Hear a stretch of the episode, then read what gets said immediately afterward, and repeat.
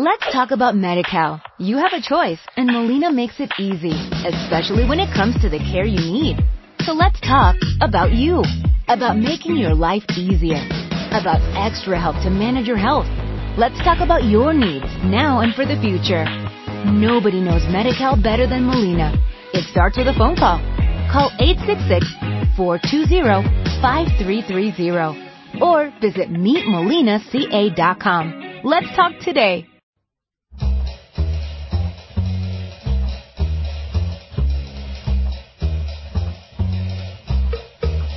Efecto mariposa. Pequeñas desviaciones en el aire de la radio.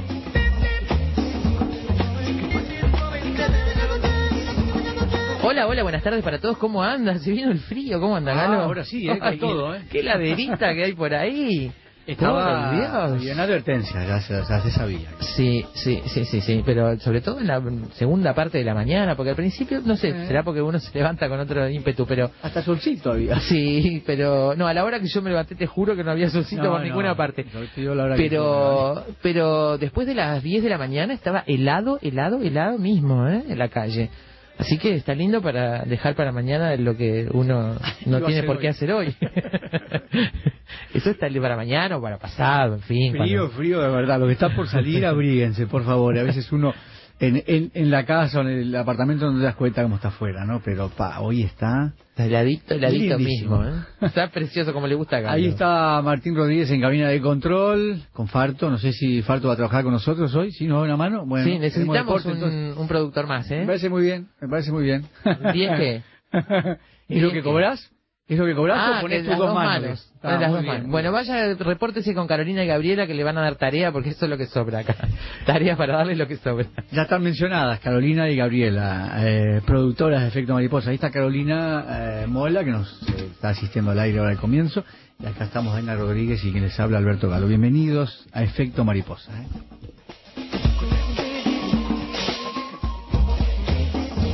Aflójate un poco, encende la radio, no preguntes nada y disponete a escuchar durante dos horas algo realmente diferente.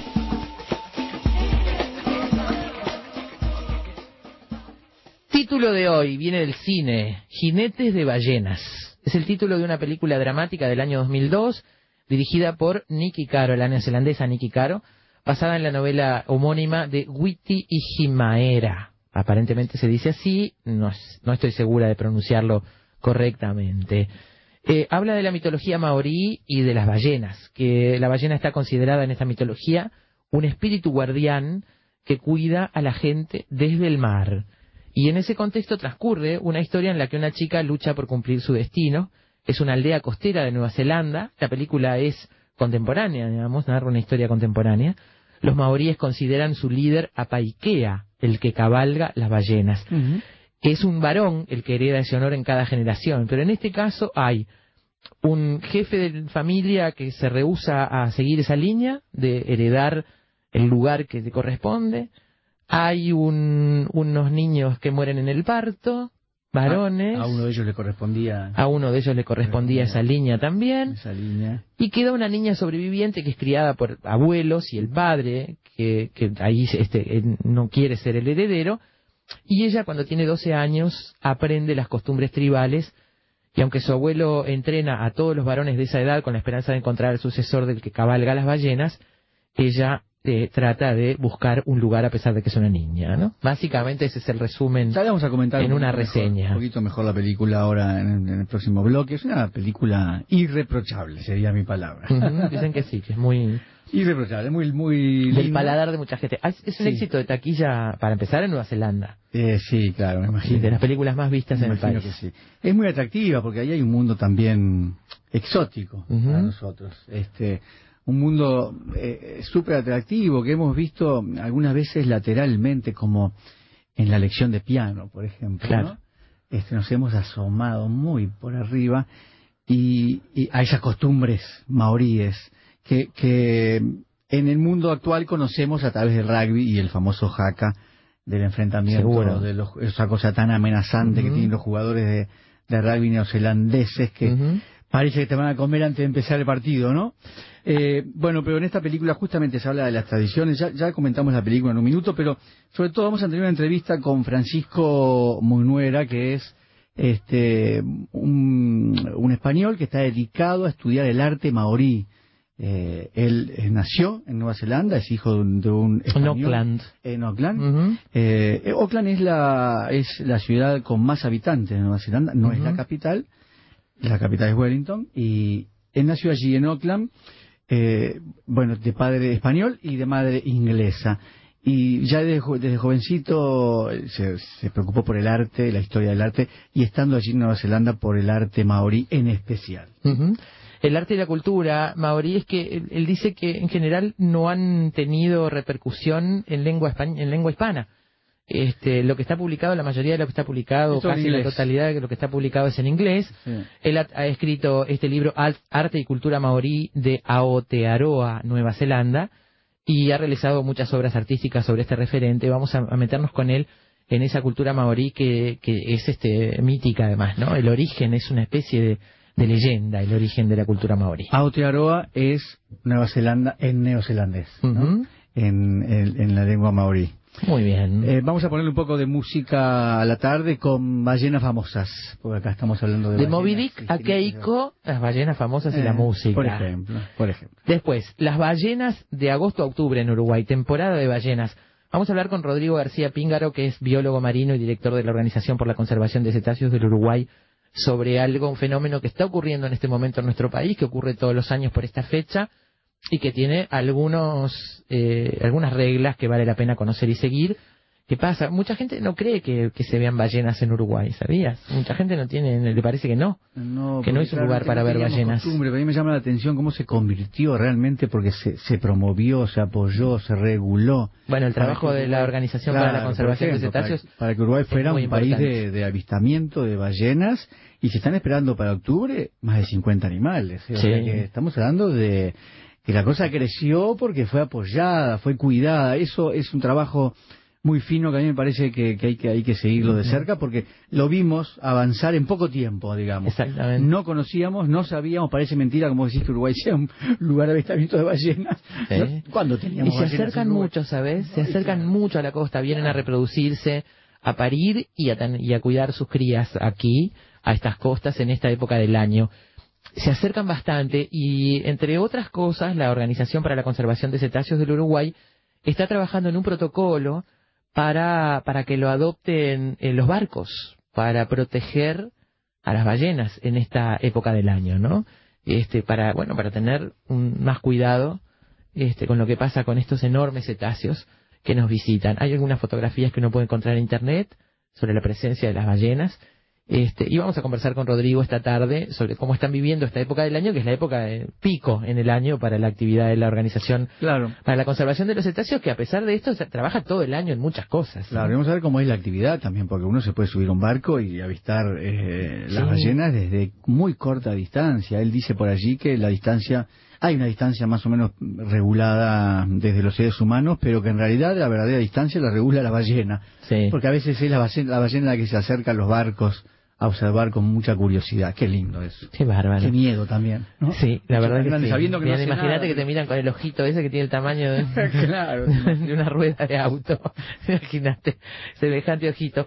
Bueno, y después vamos a hacer un repaso por los cineastas neozelandeses. Eh, Alberto mencionaba la elección de piano, por ejemplo. Jane Campion es una directora neozelandesa de relieve para el resto del mundo. Hay otros no tan conocidos, este, pero hay un trabajo, hay un cine neozelandés en desarrollo que es interesante para repasar y lo vamos a visitar también esta tarde. Jinetes de ballenas, el título de esta tarde para Efecto Mariposa. Las ballenas están prontas, ¿eh? Quédense por ahí. Una canción maorí para empezar.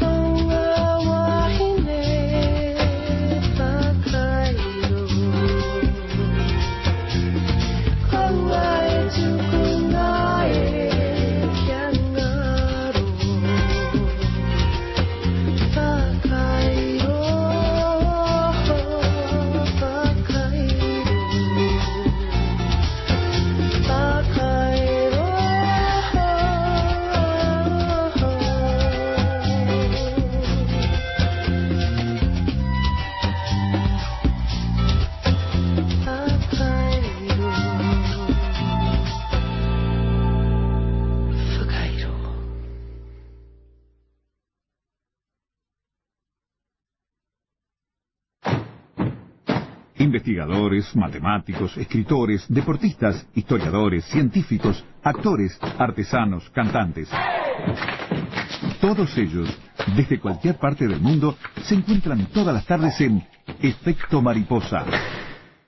Llamado público abierto número 913.018. En el marco de lo dispuesto por el artículo 1, literales A y B, de la Ley 16.127, de 7 de agosto de 1990, con la redacción dada por el artículo 11 de la Ley 17.930, de 19 de diciembre de 2005, UTE convoca a la ciudadanía a participar de un concurso de oposición y méritos con el fin de proveer 21 plazas de ingenieros, ingenieras o estudiantes avanzados de ingeniería en distintas unidades de esta administración ubicadas en la ciudad de Montevideo, dos plazas para la central hidroeléctrica de Baigorria y una plaza para la central hidroeléctrica de Constitución. Bases e inscripciones. Los y las interesadas deberán inscribirse a través del formulario que se encuentra en la página web www.ute.com.ui,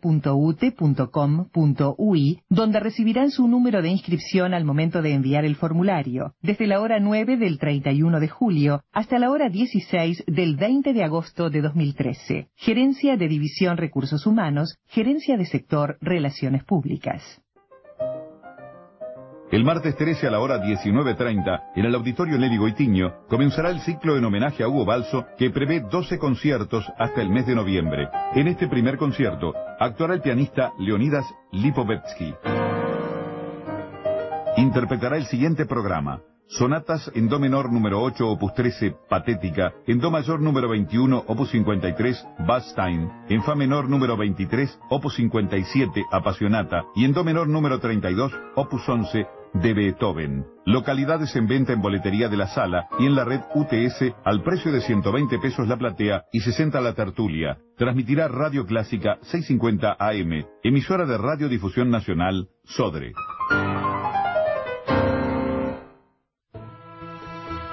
El sábado 17, a la hora 16, prosigue el ciclo que ofrece Cine Arte del Sodre. En esa oportunidad se proyectará Aladín. La historia se basa en el popular cuento árabe Aladino y la lámpara maravillosa. En los premios Oscar de 1992 obtuvo cinco nominaciones y logró los de mejor banda sonora y mejor canción original. Localidades al precio de 60 pesos. Cupo para socio espectacular.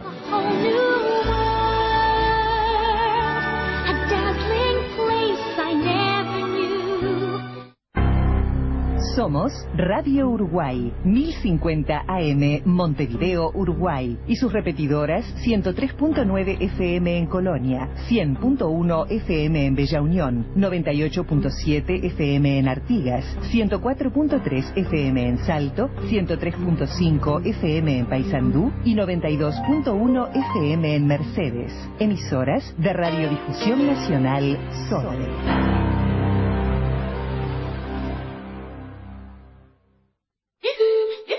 Volar es necesario. Todo lo demás no. Efecto mariposa.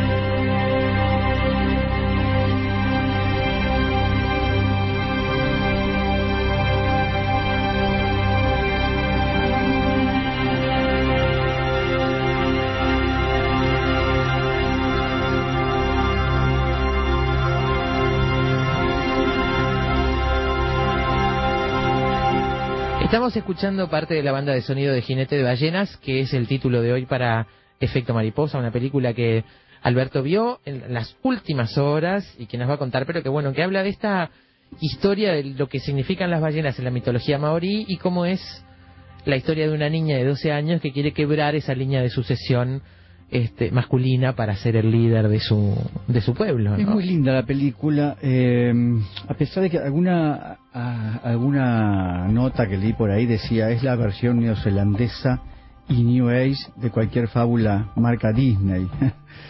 eh, yo no creo que sea, no, no creo que sea tan así. Sí me parece que fue una película pensada o de alguna forma creada desde el punto de vista de que fuera irreprochable. Está, es perfecta, digamos, perfectita para decirlo que quede más claro, Claro. digamos, ¿no? Dicen por ahí que para que le guste a todo el mundo. Claro, no puede no gustarte esta película, ¿no? no puede- es, es muy linda, tiene todos los condimentos necesarios, tiene el exotismo de un lugar que, que conocemos poco, eh, a ver, por lo menos en sus tradiciones, ¿no? Que es de lo, lo que plantea esto. Acá estamos hablando de, de mitos, de ritos tradicionales, este, Pero planteado desde lo contemporáneo, ¿no? La historia pues. está ambientada en... bueno, una defensa de, esa, de Claro, esas tradiciones, De ¿no? mantener esas tradiciones. Yo creo que en ese sentido incluso podría decirse que la película es hasta hasta posiblemente conservadora, digamos, lo que se está defendiendo este, en esa especie de revolución que lleva adelante la niña, que finalmente lleva el nombre de aquel héroe que tú decías al comienzo, Aikea, Ikea. eh, es una revolución a favor de, defender la tradición más ancestral maorí. Claro. digamos, ¿no? Está en sintonía con eso. Lo que pasa es que la revolución viene por el lado posiblemente del género, ¿no? Eh, Claro, de la el héroe que llegó en una ballena, montado en una ballena, para, para unir a las tribus maoríes que estaban totalmente divididas, se llamaba Paikea, era un héroe masculino. De allí que cuando, es decir, acá tú decías hoy, ¿no? Eh, hay un personaje que se llama Coro, que es jefe comunitario, es la ley del lugar, digamos, es el que, el que representa además todas las tradiciones, y su nuera este, espera familia. Se espera, él, sobre todo Coro, espera que tenga un niño para poder justamente eh, pasarle este poder de, Claro, de la tribu. de ser el digamos líder de la tribu. ser el líder de la tribu, ser paiquea. Eh, finalmente, eh, la, la mujer muere en el parto, muere el niño, eh, la mujer a- a- al final tenía mellizos, y se salva esta niña a quien su papá le pone paiquea, le pone el mismo nombre del héroe, en contra, por supuesto, de Coro. Es una película de- del jefe de la tribu, ¿no? Claro. Es una película que en realidad también toca temas de conflictos familiares. Y en ese sentido, a pesar del exotismo, a pesar de que está hablando de, un- de una, de unas costumbres que no conocemos, está hablando de nosotros. Claro. Es muy universal, muy, univer- Sí, muy sí, uni- sí, está hablando de los conflictos que todos conocemos entre generaciones, ¿no? El abuelo, el padre, los hijos, es decir, al final hay algo de eso que me parece tal vez lo más lindo de la película, desde lo estrictamente local. Pensaba en la sucesión y, y el, y lo masculino de la sucesión de, digamos, de los roles. Este, ¿Cuánto, por ejemplo, influyen en, en la historia de la nobleza, ¿no? La historia de la, de la nobleza europea, por ejemplo, en la historia, no sé, eh, hace un tiempo conversábamos acá sobre la historia de Ana Bolena y, y, y cómo este, el asunto de que fuera a tener un varón para que fuera el heredero del Podía una- trono. sí, sí, sí. Este, Una mujer podía ser una catástrofe. digamos. Totalmente, y lo era, y de hecho lo era, ¿no? Bueno, acá el patriarca no quiere a esta niña, si al principio, digamos, no, no la quiere. Yo no quiero contar el final ni quiero acercarme a... a- me parece que es una película que justamente se resuelven los, los conflictos, se resuelven todas las mitologías sobre el final de la película, entonces no se puede avanzar mucho más. Pero me parece que realmente vale la pena verla, es una película muy linda, muy, muy bien hecha, eh, y bueno, con esta salvedad, digamos, que he hecho, de que te va a gustar. Seguro te va a gustar. Seguro te va a gustar. Eh, eh, aparecen allí, Alberto, muchas de las tradiciones, ¿no? No solo esta, no solo esta historia de la ballena. Hay que recordar, ya lo veremos en unos minutos cuando hablemos sobre la cultura maorí, que el pueblo maorí, eh, el origen del pueblo maorí es casi mítico, es decir, hay muchas teorías sobre de dónde llegaron a Nueva Zelanda. Este, y hay y lo que y sobre todo lo que lo que pesa más es la leyenda, ¿no? Sí. Este, desde el lugar que llegan Sí. y cómo llegan allí. Son muy lindas las historias Sí. eh, del pueblo maorí, eh, muy lindas. Yo conozco, vos sabés que tuve a mi hija ahí un año, ¿no? Sí. Eh, entonces conozco muchas de primera mano, aquellas historias que ella me contaba, digamos, de, de, de ir y trabajar en el campo y conocer en el, ¿no? en el interior del país, digamos, algunas de estas historias. Es, es un lugar súper interesante, interesante además por la importancia también que se le da al maorí, a- al, al verdadero, al originario del lugar, digamos, Claro. ¿no? Se lo defiende y, y, y se, se apoya desde lo universitario para muchas cosas, se les apoya bastante. Hay incluso, podría uno decir, hasta un conflicto por ese lado. Porque posiblemente hasta se, apoye demasiado. Conflicto con los Desde el punto europeos. de vista de los blancos, claro. Claro, Claro, sí, seguro. Eh, el autor del libro, a ver, eh, la película está dirigida por Nicky Caro, eh, que la adaptó para la pantalla de la novela de un escritor neozelandés muy premiado, que se llama Witty Ihimaera. Eh, la historia dice que mientras Ihimaera vivía en un departamento de Nueva York con vista al río Hudson durante el año 85, se inspiró para escribir Jinete de Ballenas. Dice, escuché helicópteros sobrevolando los alrededores y los barcos en el río estaban usando todas sus sirenas. Una gigantesca ballena había entrado en el Hudson y estaba soplando, recuerda el autor de la novela. Eso me hizo pensar en mi pueblo natal, Wangara, y la mitología sobre las ballenas de esa área. Eh, los maoríes dicen que sus ancestros llegaron a Nueva Zelanda en una canoa. La gente de Wangara y de la costa este cree que su ancestro Paikea vino sobre el lomo de la ballena que lo rescató cuando su canoa volcó. Eh, este escritor había llevado a sus hijas a ver algunas películas de acción y ellas le preguntaron por qué en todas las películas era el héroe era un varón y la chica era la indefensa, siempre. le preguntaron las hijas. Y entonces dice el escritor, así que decidí escribir una novela en la que la chica era la heroína. Eso está bueno. Y terminé Jinete de Ballenas en tres semanas. eh, bueno, eh, la, la película es, como decíamos, una de las películas más vistas de, en, en su país. Es el primer largometraje producido con inversión del New Zealand Film Production Fund es un fondo establecido por el gobierno neozelandés en el año 2000 para apoyar la producción de películas locales de alto presupuesto. Ha pasado los 20 millones de dólares de recaudación en el box office de Estados Unidos y permanece como una de las 25 películas más vistas eh, desde su estreno el 6 de junio de, la, de, ese año con una salida en ocho salas solo en Nueva York y Los Ángeles. Eh, en su país de origen es la película que ha logrado la recaudación más importante de la historia del cine de Nueva Zelanda ha estado en el primer puesto de las películas más vistas durante meses y desde su estreno, el 30 de enero de 2003, sigue en cartelera, seguía en este momento en cartelera con ocho copias después de 35 semanas de exhibición. Eh, la niña, la actriz, uh -huh.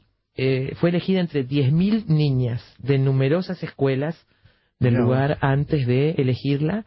Eh, Le dieron la, tecla, eh, te voy a decir. ¿eh? La producción Muy dice que buscaba a alguien que no fuera una actriz, sino que quería una niña real. Y sabes una cosa, Hay les, algo bueno en esa, en esa niña. ¿Verdad? Hay algo que es creíble, digamos, sí. les mintió, les dijo que sabía nadar. Ah, sí, Cuando terminaron el casting y le eligieron a ella, dijo, bueno, opa, en realidad no sé, No sé nadar. Se las tuvieron que arreglar para enseñarle la- lo que Y hacía bueno, falta. Querían que actuara y tuvieron una actuación, mira. Sí. Eh, después de la pausa nos vamos a meter precisamente con la cultura maorí en entrevista con Francisco Manuela Wolhead, que bueno, nació en Auckland y de alguna forma está especializándose, es- se ha especializado en la cultura y el arte maorí. Vamos a charlar con él en un ratito. Batir las alas en cualquier parte del mundo provoca de este otro lado un fuerte sacudón en las tardes de la ciudad. Efecto mariposa.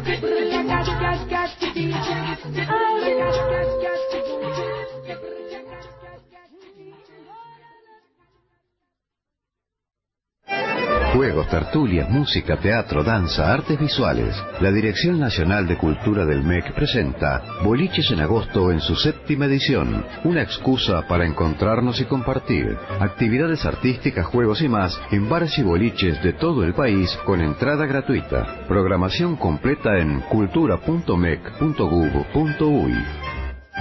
Invitan Emisora del Sur y Radio Uruguay. Llamado a becas 2014 de la Fundación Chamangá.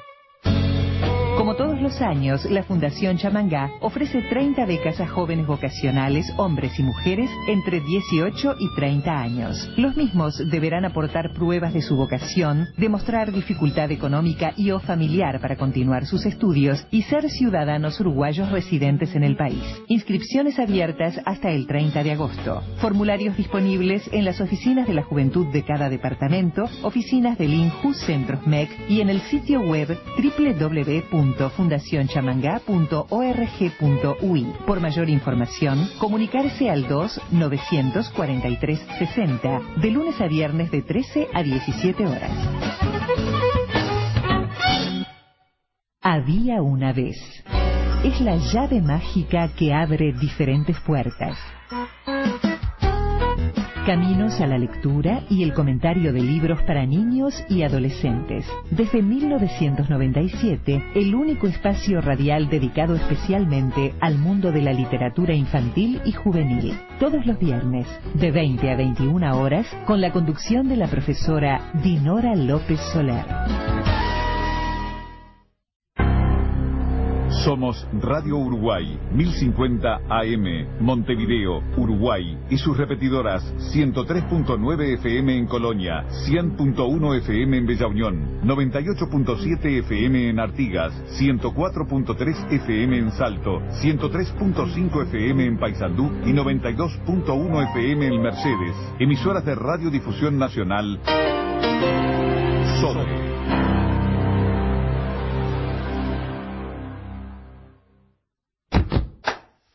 Lo único seguro es que el sol sale por la mañana y se oculta en la noche. Lo que sucede en el medio es culpa de efecto mariposa.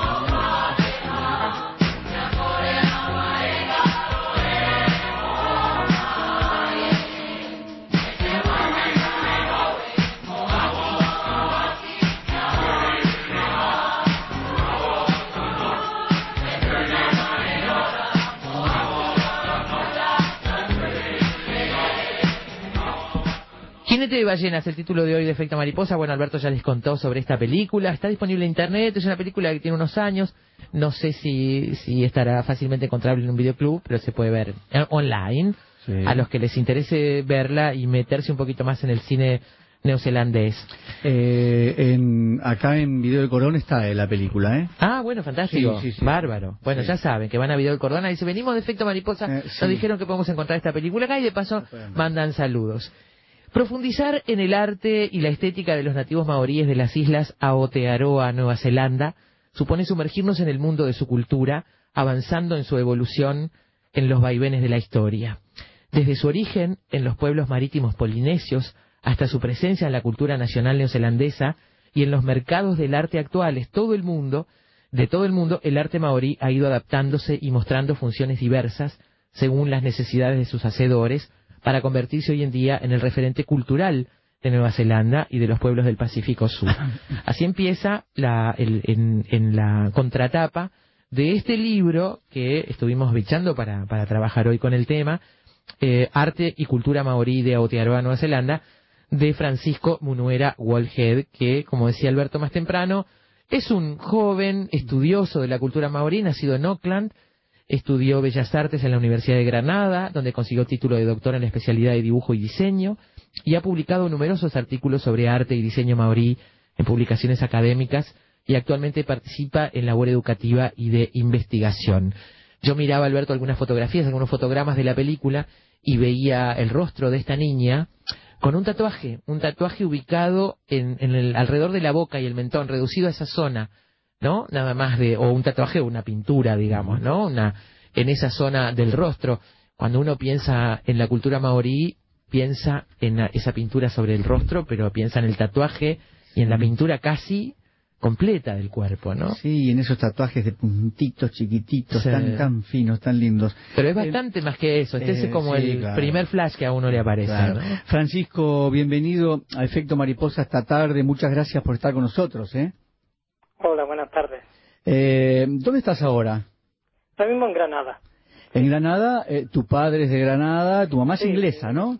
Exactamente. Mi madre, bueno, ella es del norte de Inglaterra, solo que lleva eso, bastantes años ya viviendo aquí en España, afincada aquí. ¿Y tú, y tú naciste en Oakland, como decíamos, pero estudiaste arte en Granada? Sí. No, yo nací en Oakland simplemente porque, bueno, mis padres estuvieron casi, bueno, más de 10 años trabajando allí. Mi madre como profesora en, en la Universidad de Oakland y mi padre pues trabajando eventualmente como eh, como cualquier español hoy día como camarero como pero cuánto tiempo viviste en Oakland Francisco pues fueron eh, realmente casi no llegó al año pero sí que luego he ido volviendo con el tiempo haciendo ese viaje tan largo hasta el otro lado del mundo. Interesado eh, por el arte. Has vuelto después de estudiar arte has vuelto a revisar las raíces de Nueva Zelanda ¿Por qué? ¿Por qué? Bueno, mm, supongo que, que por mi distancia, ¿no? La distancia tan larga que hay que me separa desde, desde España hasta Nueva Zelanda, siempre me he sentido atraído por, por eso, por el hecho de que me hace diferente y eh, poder mostrar aquí en España esa, eh, esa cultura y el arte tan distinto, que de hecho aquí en España se sabe prácticamente nada. Entonces era toda una oportunidad para poder trabajar sobre ello y eh, investigarlo. Eh, trabajar eh, para la tesis en principio, ¿no? Exactamente. ¿Cómo es el arte maorí? ¿Cómo nos podemos meter de a poco en el arte maorí? Porque uno, a, ver, cuando uno habla de Nueva Zelanda, no necesariamente está hablando de lo maorí. Lo maorí es una parte importante, muy defendida y muy defendida allí, ¿no? Pero también hay una cosa muy, este, muy europea, incluso si se quiere. Eh, ¿dónde, ¿Dónde está el arte maorí? Bueno, primero, sobre todo, em, tiene que ver con la pérdida cultural que, que sucedió a lo largo del a partir del siglo XIX y siglo XX en, en Nueva Zelanda y cómo se trató de rescatarlo, ¿no? Buscar qué, qué es lo que hacía diferente a Nueva Zelanda del resto de, países y no vamos a decir explotarlo, pero sí dar conciencia de que existe otra cultura también, que era la nativa y propia de, de aquellas islas. Entonces, ¿cómo aproximarse al arte maorí? Pues realmente eh, los maoríes destacaron en muchas disciplinas y siguen destacando hoy en día, como, como hemos dicho, en, en cuestiones de, de pintura, escultura y todas las disciplinas artísticas.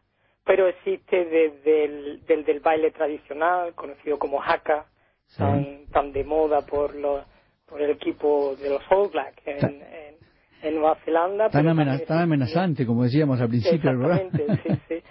Y, eh, o la fallata, una preciosa fallata, que es un canto maorí que hemos escuchado también. Y, pero claro, eh, también se, se ha tendido a agrupar todas esas artes eh, maoríes, las principales, en torno a, lo que se llama el espacio sagrado maorí o, marae y en torno a la casa comunal. ¿Qué es exactamente el espacio sagrado maorí?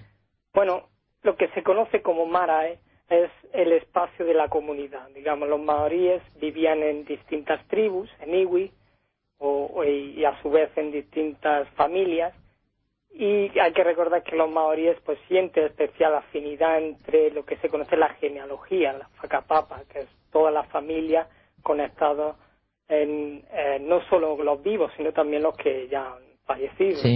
Con esa idea que encierra la etimología de la palabra de capas que se superponen una sobre otra como estratos. exactamente. Entonces, digamos que la Marae es el lugar donde se pone de manifiesto todas las artes porque tienen que ver con el ancestro común de dicha tribu. Entonces, en ese espacio principal es donde se tiende a hacer los principales bailes, los cantos, se muestra la, la, la casa tallada, que es la, la Farefa Cairo, dentro de ella se realizan todas las tallas, el trenzado, tatuaje, desde la oratoria, todo en general, todas las artes giran en torno a, a ese espacio sagrado y en torno a la, a la, a la casa tallada. Se hace, hacen arte en todos los soportes habidos y por haber, vos decías madera, piel, canoas, ¿no? Es decir, eh, Parecen están ser una- rodeados de arte, digamos, ¿no? Ujú, Cierto, ¿eh? sí. Eh, también porque, eh, claro, eh, el arte forma parte de la vida cotidiana en, en el mundo maorí.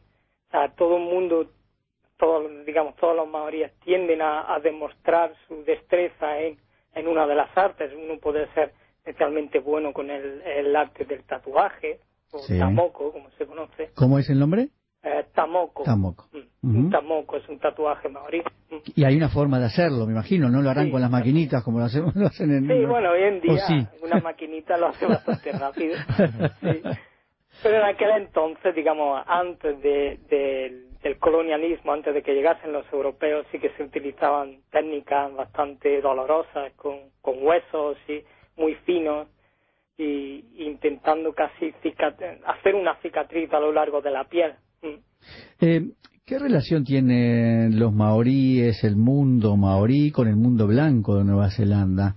Porque, como vos decías, a partir de que se buscó volver a la tradición, se los empezó a apoyar mucho a los maoríes, ¿no? Incluso hasta en el acceso a la universidad y todos estos temas.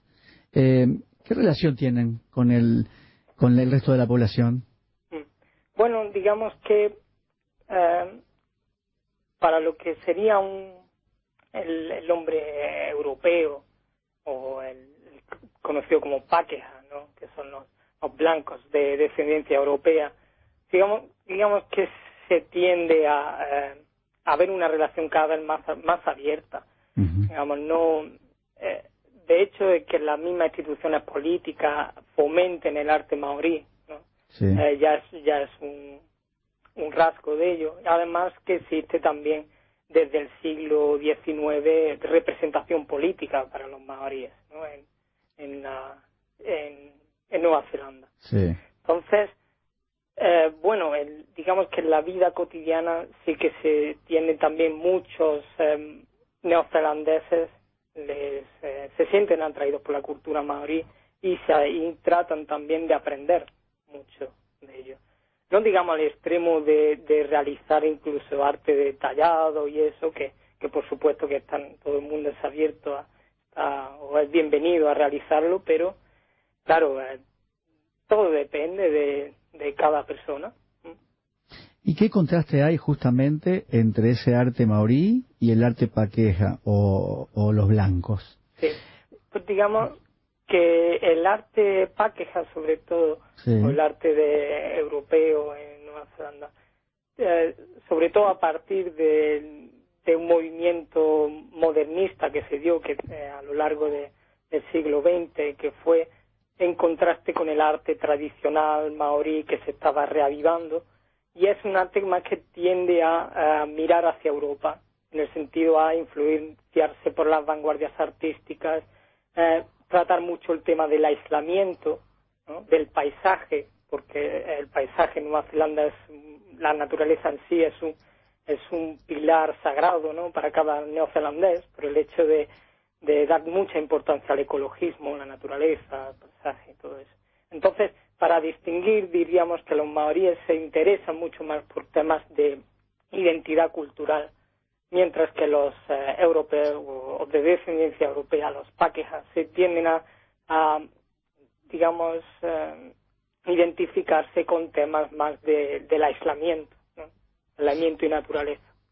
Eh, tú hablas en, en tu libro de esa la, la aculturación y, y lo que ha sido este, es- esta parte como más dramática, digamos, ¿no? Eh, ¿Cómo ha sido esto? Bueno, digamos que eh, el fuerte impulso o digamos el, el colonialismo, colonialismo tan fuerte que se dio en el siglo XIX en Nueva Zelanda fue a partir sobre todo de, de las guerras, conocidas guerras de los mosquetes, ¿no? guerras eh, maoríes, Sí. en la que los, los maoríes perdieron muchísima población, no solo por, por estas guerras, sino por eh, vender sus tierras o verse casi obligados a venderlas, por las enfermedades, por la irrupción de, de nuevas eh, nuevas herramientas de metal que, en cierto modo ayudó a los maoríes pero por otro lado eh, eh, convirtió la sociedad más si ya era agresiva de por sí por las guerras intertribales que existían en Nueva Zelanda con armas de fuego fue mucho peor digamos. Entonces claro esa culturación cuando me refiero a culturación quiero decir que existe un intercambio cultural en ambos sentidos tanto ah. en el en el, el paqueja que se vio cambiado por su eh, digamos conexión con los maoríes y también los maoríes por su evidente eh, transformación cultural debido a, todo el importe de, de, los nuevos colonos. ¿Pero surge algo nuevo de esa fusión o cada uno mantiene sus rasgos? Bueno, evidentemente surge algo nuevo. Claro. Eh, en el caso Paqueja, si nos centramos en el arte, eh, se sienten más eh, identificados con su propia cultura. ¿no? También ellos proceden de Europa, quieren también eh, darlo a conocer, decir, eh, yo soy de ascendencia europea, también tengo que vivir aquí, ¿no? Y tengo que vivir en una comunidad con otra gente y otra identidad cultural también que, que empuja. Entonces, son conflictos que suceden, pero que, por ejemplo, en el caso Paqueja, eh, digamos que se cogen muchos elementos del arte maorí, como puede ser diseño de forma de koru, que es esa forma de tipo eh, el hecho, de brote de lecho, una forma curvada que aparecen tanto en tatuajes como en, en tallas. Entonces cogen esos elementos no solo como es decir yo soy neozelandés y, y, estoy utilizando estos rasgos que son maoríes, ¿no? Que que es único de Nueva Zelanda, sino que además lo estoy utilizando con un sentido estético, que es la idea que tienen lo, eh, digamos las vanguardias artísticas o, el arte occidental de utilizar cierta estética en su favor. Claro. Eh, ¿Cómo has hecho la investigación? Ah, ¿Has, ¿Has, podido vivir con ellos? ¿Has podido acercarte bastante? ¿Cómo, ¿Cómo te han recibido? Sobre todo, eh, bueno, es difícil encontrar bibliografía aquí en España, ¿no? Sobre todo que todo está en, en, inglés. En inglés, sí. O sea, la novedad de mi libro es que por primera vez, creo, si no falla nada, es la primera obra que, sobre arte maorí que se ha escrito en, en, español, ¿no? En castellano. Así que simplemente moverse mucho por toda España a ver si había algún libro sobre este tema. Afortunadamente bueno, se ha cortado la... Se nos cortó la llamada. La comunicación, es una pena. No sé si, si tenemos unos minutitos, quizás la podamos retomar, pero no estoy muy segura. Eh, yo estaba, me quedé con ganas, quizás en algún momento podamos volver a hablar con él, porque me quedé con ganas de indagar un poco más en el sentido de este arte primitivo de los maoríes, ¿no? Eh, esta cuestión de un pueblo, por un lado guerrero, por otro lado con una organización aristocrática, y, y con, con una vocación muy importante por las manifestaciones del arte. Eh, es eh, al principio asomábamos un poquito en eso, ¿no? no el arte está en todo, todos hacen arte. Eso me parece que los distingue de, muchas otras culturas. Este, y entonces quizás ahora nos ha quedado muy cortito el tiempo, este, pero no sé, quizás podamos retomar, aunque sea para despedirnos de, Francisco. me quedé con ganas de indagar un poquito en eso, ¿no? En, el origen primitivo de esa cultura, en lo que implica, en lo que significa ese arte, ¿no? esos tatuajes que hoy, o esa pintura, esos puntitos que integran la pintura sobre la piel, el tatuaje y la pintura para colgar en una pared, este, hoy forman parte de una estética que ya trascendió su origen, digamos, ¿no? Por decirlo de alguna manera. Ahí lo está identificada con Nueva Zelanda, pero originalmente tiene una serie de, de significados. Francisco, se nos había cortado la llamada. Sí, disculpe, cosas que pasan. No, no, no, no es tu culpa. Eh, no, no nos queda demasiado tiempo, pero estábamos conversando aquí un poquito sobre el origen de esta, de estas manifestaciones artísticas en ese pueblo que, que parece que tiene como mm, mm, eh, se diferencia de otros pueblos en esa gran vocación por, por, el arte que todos practican en cualquier soporte, como decía Alberto. Este, y a mí me quedaban un poco de ganas de ver el origen y los significados, ¿no? Por ejemplo, de esos tatuajes este, que hoy se identifican con la cultura de Nueva Zelanda, pero que originalmente tuvieron símbolos, supongo, poderosos, quizás los tengan todavía, en un pueblo que tiene una organización social originalmente guerrera y aristocrática, ¿no? Bueno, el, cuando se refiere al tatuaje, eh, sí que está extendido por toda Polinesia. Digamos, un arte que comparte desde eh, los nativos de Hawái con los de eh, lo que vivían en Rapa Nui o, Isla de Pascua, o sea, el triángulo polinesio y también todos los pueblos centrales polinesios practicaban el tatuaje. La diferencia con Nueva Zelanda, pues pasa como, eh, ya que en Polinesia se trata de muchas islas aisladas unas de otras, siempre que hay aislamiento surge, digamos, eh, un estilo distinto porque debido a la evolución dentro de sí mismo, de las mismas islas, pues se produce dicha evolución. En el caso del arte maorí sí que se usó bastante, bastante esa forma mm, curvilínea de coro que comenté antes. Eh, y eso, pues, su origen, digamos, eh, es bastante difícil de decir porque, claro, ninguna zona de Polinesia comparte esa misma forma. Sí que se habla mucho investigadores que eh, puede ser por la distinta, eh, digamos, flujos migratorios que llegaron hasta la isla. Y esos flujos migratorios estarían influenciados, de cierta manera por el arte, eh, digamos, de la última dinastía, bueno, de dinastía Zhou, dinastías chinas, que, que penetraron en el, en el sudeste asiático y llegaron poco a poco a las islas. Entonces es una mezcla de estilos que, que forma un estilo completamente distinto. En cuanto al significado, pues simplemente eh, era una, bueno, no simplemente, era una identidad espiritual para cada, cada maorí que lo llevaba. ¿no? Digamos que mostraba su estatus social, mostraba eh, su genealogía, de dónde procedía, si, si de una familia u otra, y además todo un orgullo llevarlo. La genealogía es, es muy relevante, ¿no? Sí, en todo el arte maorí, la genealogía, ser digamos, miembro de una comunidad es vital, ¿no? Digamos, pues tú muestras de dónde vienes y qué haces en este mundo y por qué. Tiene que ver con, también con la cosmovisión, ¿no? Que tienen los pueblos, digamos, con la manera de entender no solo el planeta, el universo, digamos, con la manera de entender el rol que tiene en el universo. Sí. Y además el tatuaje eh, está muy relacionado con esa confrontación entre la vida y la muerte. Digamos, ya en sí existen mitos que relatan que el tatuaje eh, vino al mundo de los vivos, digamos, porque procedía del mundo subterráneo, mundo de los muertos, ¿no? Vino al mundo gracias a un héroe eh, llamado Mataora, que eh, se casó con una de las hijas de la reina de la muerte, ¿no?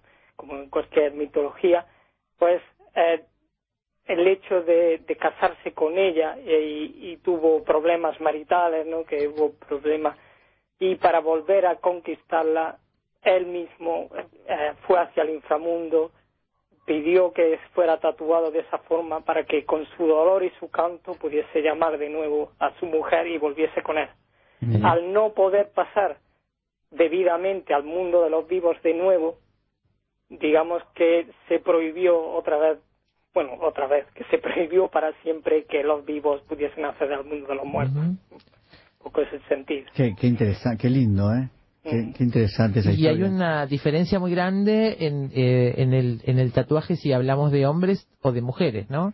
En cuanto a la extensión y la localización de los tatuajes. Así es. Digamos que para los hombres lo llevan principalmente en toda la cara. Digamos, cuanto más grande o más extendido, más mayor es el estatus del que lo posee y, evidentemente solo eran realmente tatuados los que eran de clase alta o en tiempos pre-europeos. Hoy en día evidentemente estaba extendido. Y además de la cara también se hacía en las nalgas y en, y en las piernas. Porque en ese sitio, nalgas y piernas está muy conectado con el agua. El mar es muy importante en el mundo maorí, entonces todas las formas, los diseños de, que están en esa zona tienen que ver con diseños conectado con diseños relativos al mar. Que su, pues, se figuran olas y movimientos marinos. Exactamente. Estaba mirando la... a la mujer, sí, perdón. rápidamente, simplemente, eh, bueno, aparte de llevarlo en, en la cara, en el, solo en la zona del mentón, los labios, era más reducido, y, eh, y alguna que otra zona en, en también en, eh, eh en digamos, en las pantorrillas también. Era más raro, pero sí que también en esa zona más localizada. Diferencia entre hombres y mujeres, bueno, eh, supongo que tiene que ver ya con conexiones eh, religiosas, espirituales, que tampoco hoy en día se conozca mucho. Estaba viendo la, ilustración de la tapa de tu libro eh, y, me, parece que remite mucho a ese origen asiático.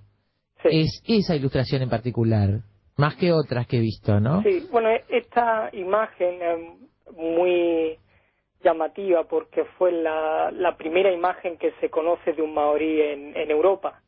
Esta fue realizada por Sidney Parkinson, que fue el dibujante a bordo de, del Endeavour de James Cook, cuando en 1769 visitó, bueno, eh, digamos, redescubrió las islas.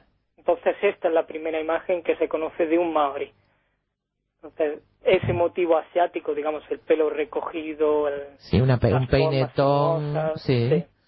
Sí, sí. Tiene mucho que ver también con esa visión que se tenía en Occidente de cómo es un maorí y, verlo por primera vez. Claro, muy bien.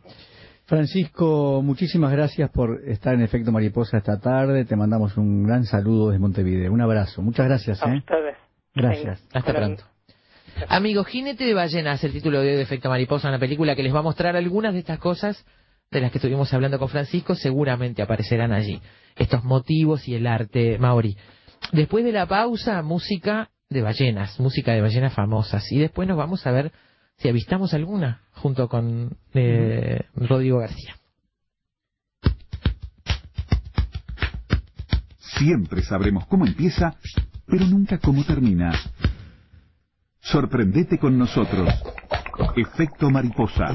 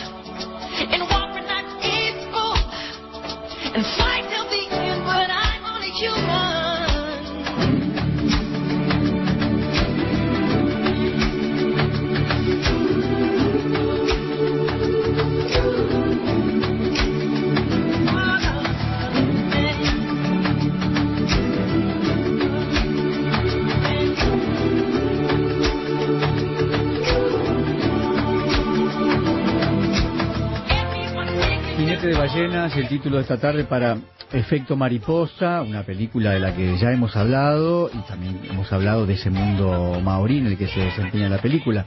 Eh, lo cierto es que vamos a poner un poco de música a las ballenas famosas.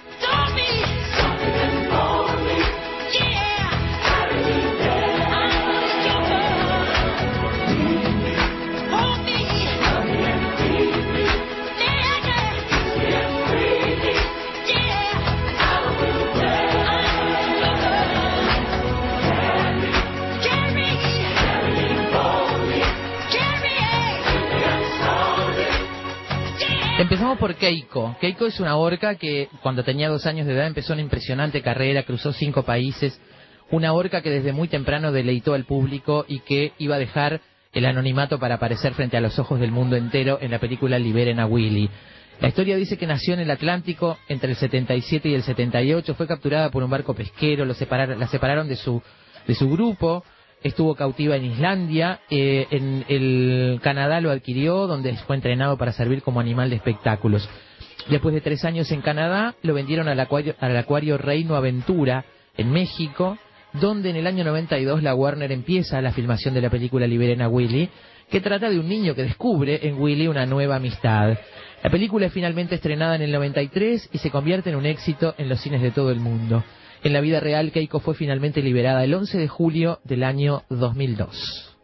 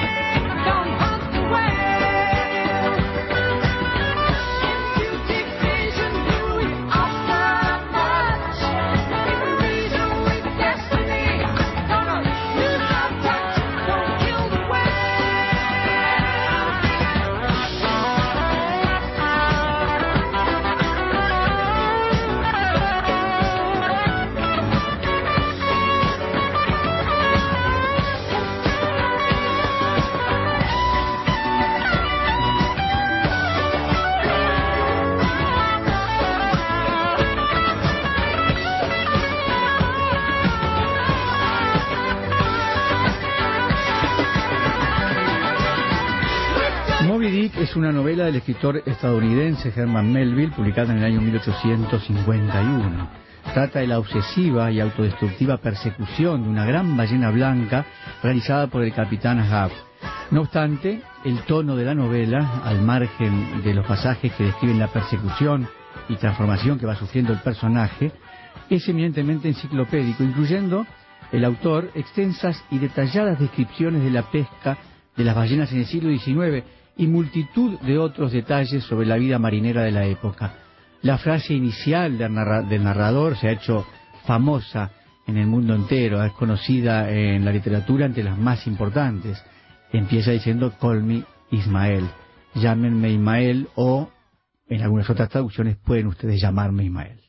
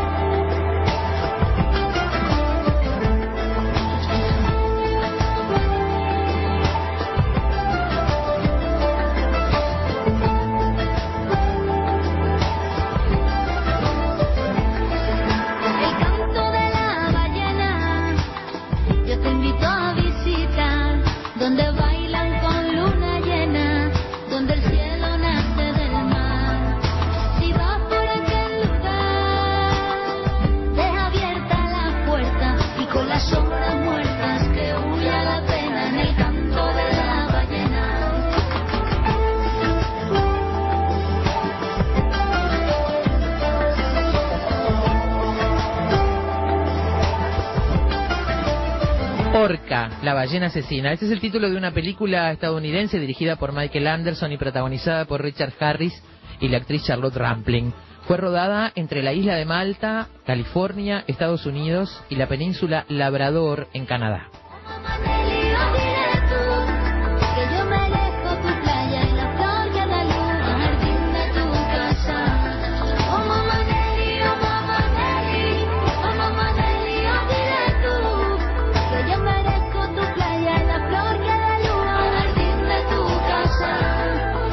La historia es la de la lucha de una bióloga dedicada al estudio de los cetáceos en contra de que el capitán Nolan se dedique a la caza de ballenas a cambio de dinero.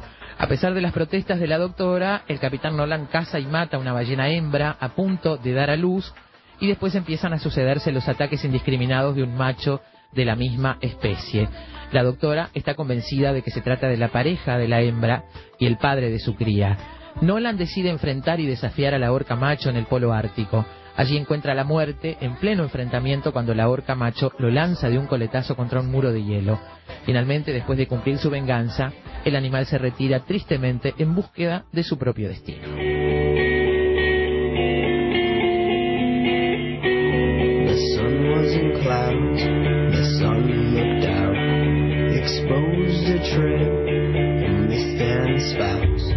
ships follow the ancient lead, deceiving friends under the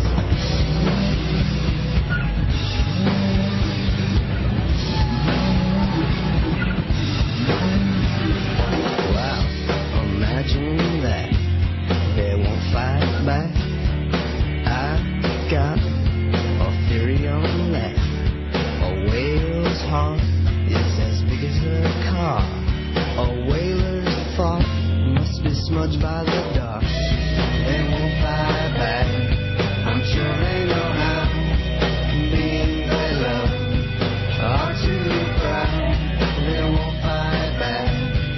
Profeta Jonás profetizó en la segunda mitad del siglo VIII a.C. en Nínive, la capital de Asiria. Su libro no contiene las prédicas habituales dirigidas a los hebreos, pero nos cuenta la misión de Jonás en la Nínive pagana. Al principio, él no quería ir a predicar a los extranjeros paganos, a donde lo enviaba Dios, y tomó por su cuenta un barco en Jope que se dirigía a Tarsis, en España. El Señor, para hacer entrar en razón al profeta, mandó una terrible tormenta en el mar. El barco comenzó a hundirse y los marinos asustados, al enterarse de que la causa de la tormenta era la desobediencia de Jonás, lo tiraron por la borda deseando aplacar la ira de Dios. Efectivamente la tormenta cesó y Jonás fue tragado por una enorme ballena.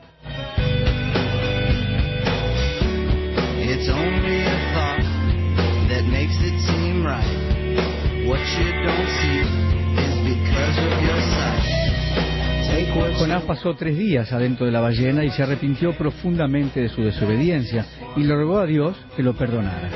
Entonces el Señor le ordenó al pez que soltara al profeta sobre la costa cercana de Beirut. Jonás, obediente otra vez, fue a Nínive con la prédica acusatoria y profetizando severos castigos sobre la ciudad. Los habitantes le creyeron al profeta e hicieron ayuno junto a sus animales domésticos y se arrepintieron sinceramente. Entonces el Señor se apiadó y le levantó el castigo a Nínive. Así se salvaron de la destrucción más de un cuarto de millón de habitantes. Con el tiempo Nínive se hizo además la capital de un país poderoso y guerrero.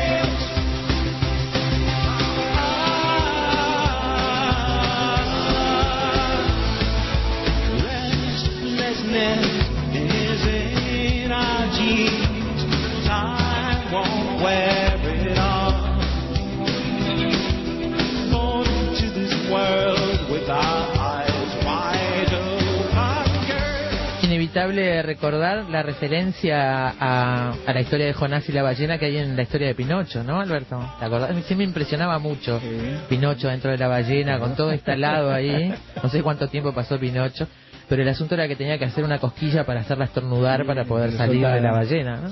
Y creo recordar que en las aventuras del varón de Munchausen hay también una cosa similar, que pasan un tiempo dentro de una ballena, ¿verdad? Gabriela me hace que sí, yo creo que sí.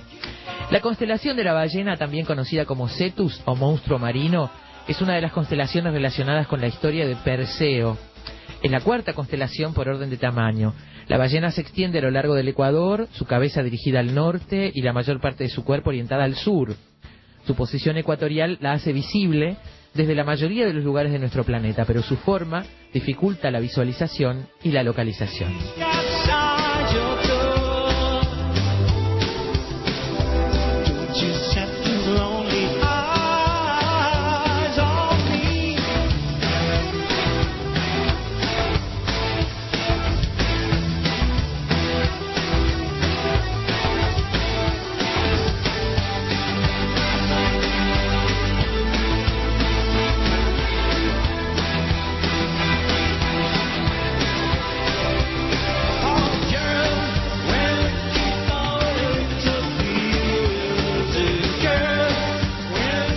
Es el monstruo marino citado en la famosa historia de Andrómeda, la princesa que fue encadenada a las rocas para ser sacrificada al dios de los mares, Poseidón o Neptuno, según sea griego o romano. Perseo, que regresaba de su misión de aniquilar a Medusa, descubrió a la muchacha encadenada. Volando con sus sandalias aladas, Perseo confundió al monstruo proyectando su propia sombra sobre las aguas del mar.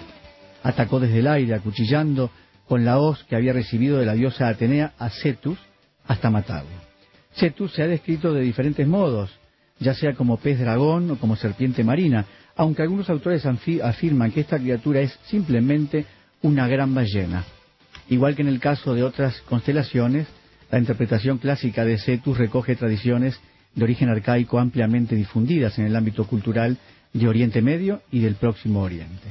El tema de Cetus como portador de males halla su paralelismo entre los indígenas de Brasil, quienes veían en estas estrellas a un jaguar, personificación del dios del trueno.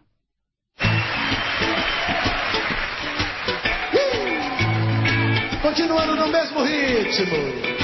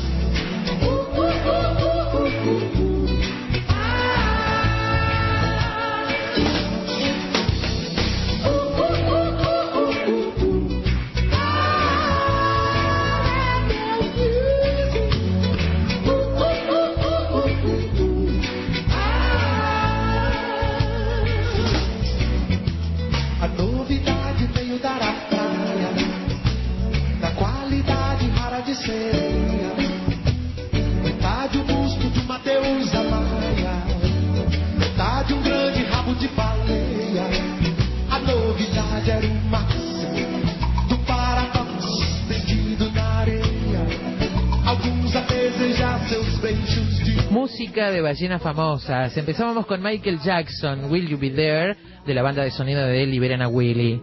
Luego era el grupo Yes, Don't Kill the Whale. Chambao, el canto de la ballena. Pearl Jam, la canción de la ballena. Aja, We're Looking for the Whales. Y ahora Gilberto Gil a Novidade.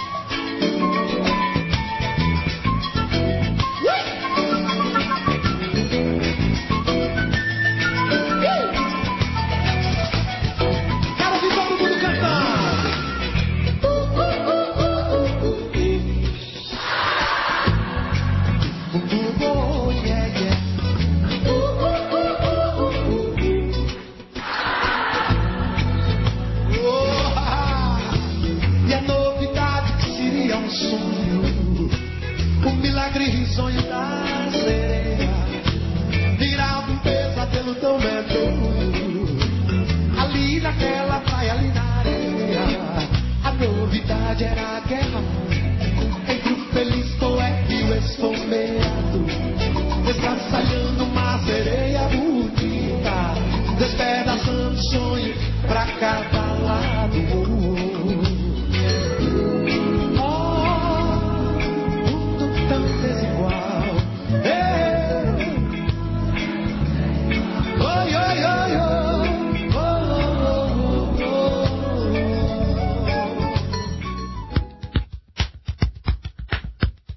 Siempre sabremos cómo empieza, pero nunca cómo termina.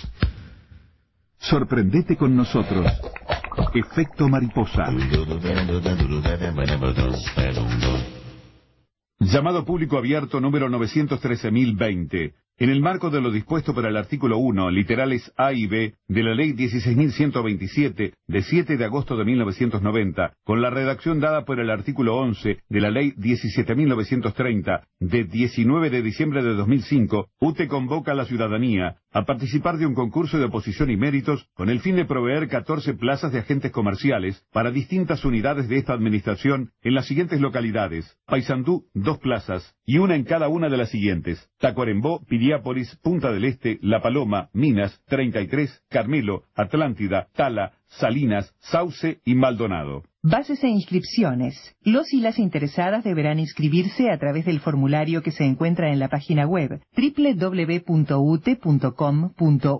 donde recibirán su número de inscripción al momento de enviar el formulario, desde la hora 9 del 31 de julio hasta la hora 16 del 20 de agosto de 2013. Gerencia de División Recursos Humanos, Gerencia de Sector Relaciones Públicas. Cine en el Museo. Todos los jueves a la hora 15 en el Museo de Artes Decorativas se puede asistir con entrada libre y gratuita a la exhibición de películas gestionadas en colaboración con el Archivo Nacional de la Imagen del Sodre. Continuando con el ciclo de cine mudo de agosto, ofreceremos el jueves 15 La Ley de la Hospitalidad, película estadounidense de 1923. El jueves 22 el filme alemán Metrópolis. El jueves 29 El Circo, dirigida y protagonizada por Charles Chaplin. El Museo de Artes Decorativas está emplazado en el emblemático Palacio Taranco, 25 de mayo 376. Por más información, comunicarse al teléfono 2-915-1101. El Tungelé se la juega y te invita a esta partida. El equipo completo del Tungue e invitados especiales se traslada a Colonia del Sacramento para participar de la séptima edición de Poliches en agosto. Viernes 16 de agosto, hora 16, en Ganache, Café y Pastelería, calle Real 178, esquina Portugal. Los invitamos a disfrutar de una tarde de radio en vivo con entrevistas a referentes locales, música, teatro y juegos. Y en directo por Radio Uruguay. Shalom.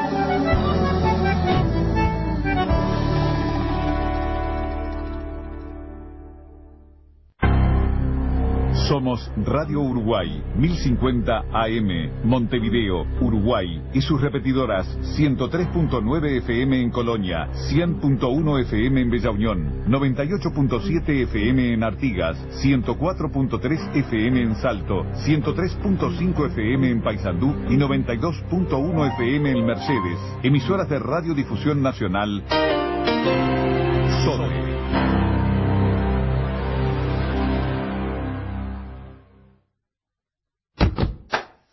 Lo único seguro es que el sol sale por la mañana y se oculta en la noche.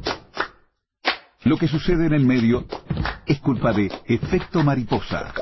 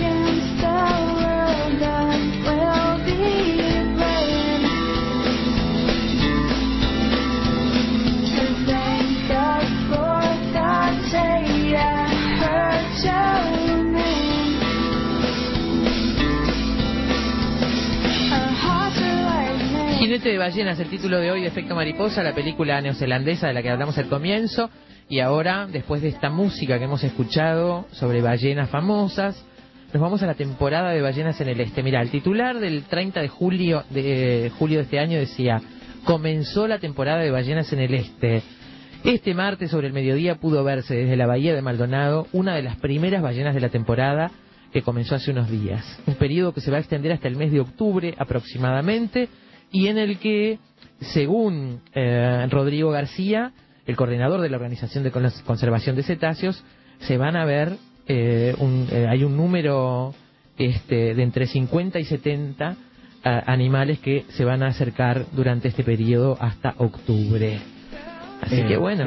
Qué lindo, impresionante esta, esta noticia, sobre todo como comentábamos hoy que bueno Uruguay se ha convertido en un en un país de, avistamiento de ballenas. ¿eh? Vamos a hablar entonces, como decíamos, con Rodrigo García. Rodrigo, bienvenido a Efecto Mariposa esta tarde.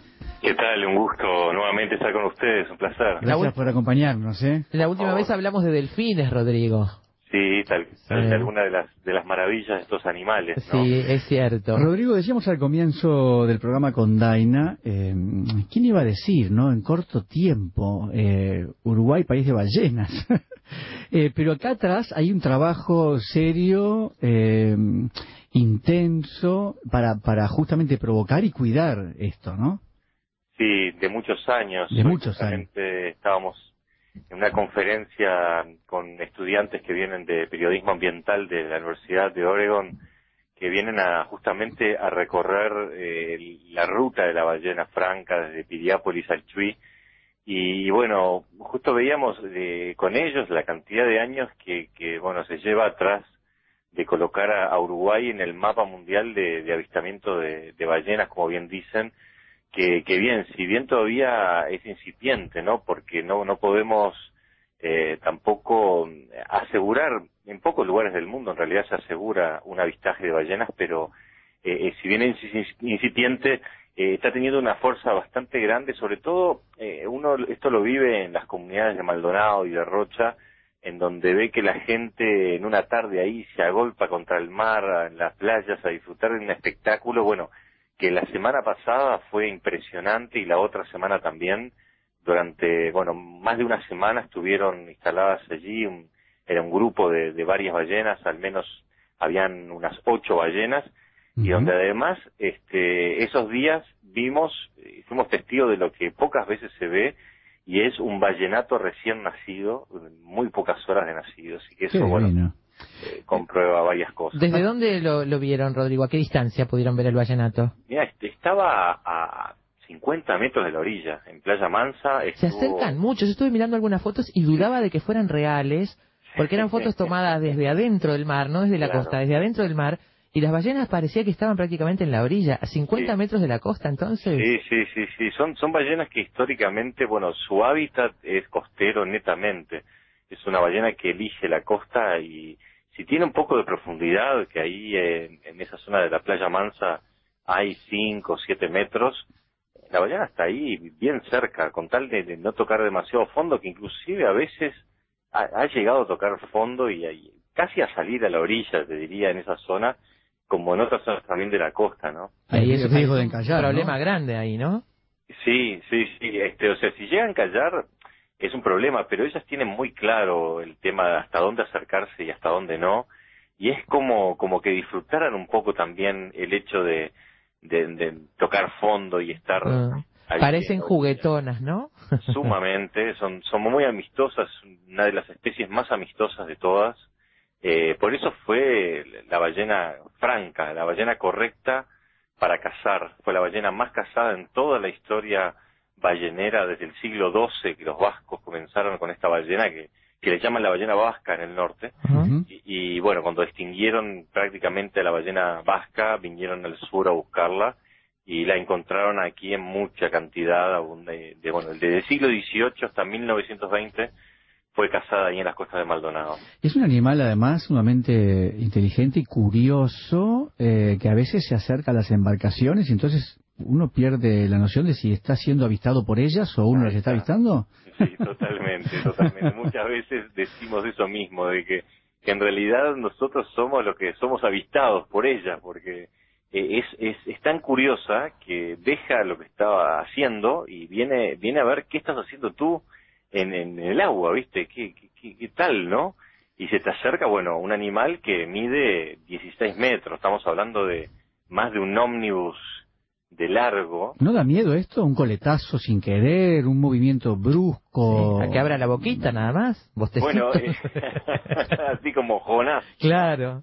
Este, bueno, eh, el, el peligro está con los vallenatos, porque mm, todos hemos tenido en algún momento de nuestra vida alguna cría de cachorro, de perro, de gato, y sabemos los revoltosos que son. No mide mucho las consecuencias, digamos. Los- exactamente, como todo cachorro revoltoso es un peligro porque estamos hablando de cachorros que pesan 3, 4, 5 toneladas de peso, ¿no? Entonces, Animalito. ahí estamos en problemas. Y eso es uno de los principales temas que hemos insistido todos estos años cuando eh, se logró, bueno, que se regulara el tema del avistaje embarcado, ¿verdad? Este, o sea que para, para hacer un- el turismo embarcado se hace un curso de capacitación, hay que estar registrado en el Ministerio de Turismo y una serie de pasos que aseguren que tanto ballenas y personas no corran riesgo, ¿no? Rodrigo, ¿por qué se acercan tanto a la costa? ¿Qué buscan? Básicamente eh, no, no, no están por razones de frío No, no tiene que ver con la temperatura del agua. No, no, para nada tiene que ver. Digo, de hecho, vienen con una gordura, con una capa de grasa después de su época de alimentación, lo suficiente como para estar meses sin alimentarse. Eh, entonces buscan básicamente lugares protegidos, lugares para poder tener a sus vallenatos, terminar de amamantarlos, o los grupos de cópula que muchas veces se ven también en nuestras aguas, ¿no? Buscan protección básicamente, eh, ensenadas y, y lugares Agua- aguas más tranquilas. aguas tranquilas, exactamente, donde no, bueno, no estemos justamente nosotros los humanos perturbando Claro. su casa y Ahora, es, es el, periodo en que, en que eh, se define aquí en Uruguay como temporada de ballenas, ¿no? Que, que empezó, bueno, ahí a fines de julio, o sea, agosto, septiembre y octubre. Ese es un periodo para, para poder este, tener la cría y empezar a criarla. ¿Cuán- ¿Cómo es este, este proceso, digamos? Porque Sí, exacto. E- Es, es el, el momento que al- a la misma vez, al mismo tiempo, simultáneamente en Península Valdés, en Sudáfrica y en el sur de Brasil, esta especie tiene, y como muchas otras, la oportunidad de reproducirse. Este, lo que lo que vemos son exactamente comportamientos reproductivos de apareamiento, o sea, se aparean. Sí. Muchas veces este, aquí se da justamente el- el- la fecundación de la hembra. Pero ¿cuánto, Eh, es el, ¿cuánto dura el periodo de gestación? Y, y el periodo de gestación dura 11 meses. Por lo tanto, ballenas que pueden haber fe- quedado fecundadas aquí eh, vuelven al mismo lugar o de repente cambian año a año, van a, en vez de venir aquí, la que quedó fecundada a Península Valdés, o una, por ejemplo, una hembra que haya quedado fecundada en Península Valdés, viene a tener al año siguiente su cría aquí a nuestras costas. Claro. Y, Eh, de- y, y empieza allí a amamantarla. Digamos que ese periodo de tres meses, más o menos, es el periodo donde después se van. ¿Por qué se van cuando se van? ¿Y a dónde? Se, se van a alimentarse. Ajá. básicamente, o sea, porque están casi en algunas, no se alimentan en estas zonas, no tienen esas grandes cantidades de zooplancton que sí hay en, en las zonas antárticas, y ahí tienen zonas especiales donde se alimentan durante tres meses, durante todo el verano se están alimentando, por eso no las vemos y por suerte tienen este régimen este inverso de que vienen cuando no hay nadie en Punta del Este y en la costa Claro. y no ten- estaríamos en gravísimos problemas porque, bueno, ustedes saben toda la actividad que hay en el mar en época de verano y las ballenas están ahí, dentro de la bahía, dentro del puerto. Hemos tenido ballenas que entran al puerto en Piriápolis, en Punta del Este, en La Paloma, pero entrar, de entrar a que se, casi se enredan con los cabos, ¿no? Ah, Eh, Este, entonces, el ciclo básicamente es ese, siempre tienen una sola cría, este, que como decíamos, la gestación es de 11 meses, casi, bueno, un poco más que nosotros, y, y bueno, y amamantan durante un año, y luego la madre generalmente descansa uno o dos años, o sea que estamos hablando de un año de gestación, otro año de lactancia y otros dos años más o menos de descanso, son tres a cinco años por cría que tienen las ballenas. claro. ¿Y cuál- qué vida tienen? Bueno, es una buena pregunta porque la ciencia todavía no se la ha Sí. podido contestar. Eh, lo que se ha encontrado... Claro, se sabe la vida en cautiverio y se sabe que es mucho más breve que la vida en libertad, pero Sí, pero de ballenas en cautiverio no, es imposible. No, no han tenido nunca, por suerte, no se la Sí. a nadie, además sería imposible alimentarlas. no, obviamente. Sí, Obviamente pero- no, pero estaba estaba leyendo la información sobre sobre la orca, este en realidad la que dio origen a Sí. Keiko, ¿no? Este Sí, y bueno, allí allí este se habló de lo- lo- en realidad en cautiverio los animales viven eh, menos de la quinta parte de lo que viven en su hábitat natural, además, el- o, o al menos de lo que se, se sabe que los delfines pueden llegar a vivir por, los, por al menos 70 años, 60, 70 años como, como mínimo. Por eso en el, ca- en el caso de Keiko se sabe o se, esti- se estipula que, que vivió 27 años. Claro, claro, Es muy poco. mucho menos de la mitad de lo que podía haber vivido ese animal en libertad. Claro. Y las ballenas, eh, según un descubrimiento que se ha hecho hace unos años, basado en una, en la punta de la flecha de un arpón eh, de los nativos eh, de- del Ártico, se dató esa punta de flecha en 250 años. O sea que, por lo menos, ese animal, que es una ballena de Groenlandia, era muy emparentada a, estos, Claro. a esta especie, vivió 250 años. O sea que eso es lo que hoy se comprobó y, y quizás vivan más todavía, ¿no? Es Ah. un misterio realmente. ¿Sabes que me, me, me asombra pensar que capaz que alguna de estas viejas ballenas que vienen por acá las vio Darwin cuando estuvo acá? Totalmente, totalmente. Y muchas de estas, nosotros siempre contamos que quizás hayan vivido aquel momento cuando eran chicas, cuando eran jóvenes, y cuando se las cazaba y se salvaron de aquella masacre que terminó en 1920, ¿Te das cuando fue la última ballena cazada aquí en las costas de Maldonado en forma oficial por la Real Corona Española, ¿no? Eh, tú decías a- al comienzo de la charla que era incipiente. Eh, ¿Por qué? ¿A qué te referís con incipiente? ¿Vienen pocas o está poco desarrollado? O, con- contanos un poquito esto. Bueno, las dos cosas. Eh, no, no, es, no es una gran cantidad de ballenas, pero eso justificaría muy bien un turismo que además hay que aclarar. Digo, en pocas partes del mundo la gente va solo a ver ballenas. Eh, es decir, la gente va a ver ballenas y además se quedan a ver eh, la diversidad este, paisajística, cultural que tiene cada, cada región y eso en sí mismo es lo que más atrae. Aquí lo que mm, queremos más que nada decir es que es una actividad que no está adecuadamente promocionada.